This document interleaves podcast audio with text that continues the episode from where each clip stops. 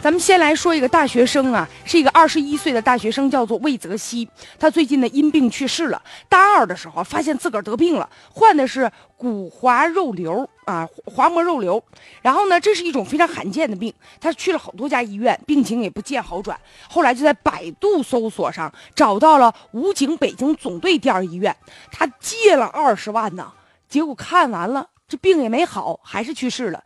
关键这个医院现在呢，有些网友质疑，可能存在一些欺诈的行为。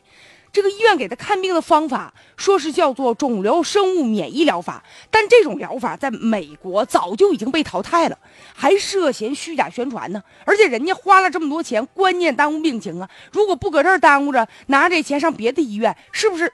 有更好的治疗的方案，所以说这客观上也降低了他的生存的概率与期望了，也浪费了人家的时间和金钱，所以这个医院应该承担责任。再者呢，关键是现在找到这个医院了，医院说涉事的这个科室不是他们医院的，是把这个科室啊承包出去的。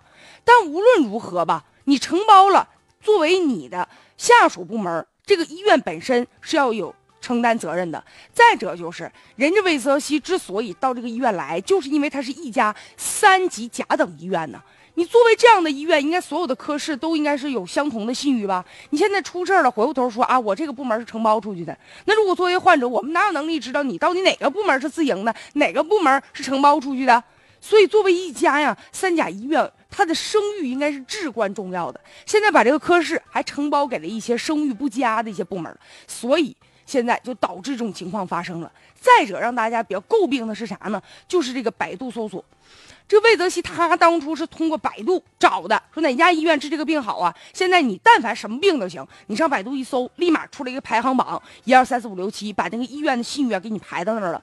但是这个排行榜究竟可不可信呢？你要打一个大大的问号。就在今年一月份的时候，就曾经爆出来说有些血友病的一些患者，他们就说百度上的一些贴吧和一些商业机构进行合作，也就是说原本这些病友有一个互助啊交流的平台。结果这个平台变相的就卖了，卖给一些呢医院了，然后他们通过操作这个平台来提高自己的声誉。所以你上网啪啪一查，觉得哪个病这个医院治疗的好啊，就网上评价特别高。你一去了，未必真是那样，甚至有可能这些平台就是管这些医院要钱了，人家指着这挣钱呢。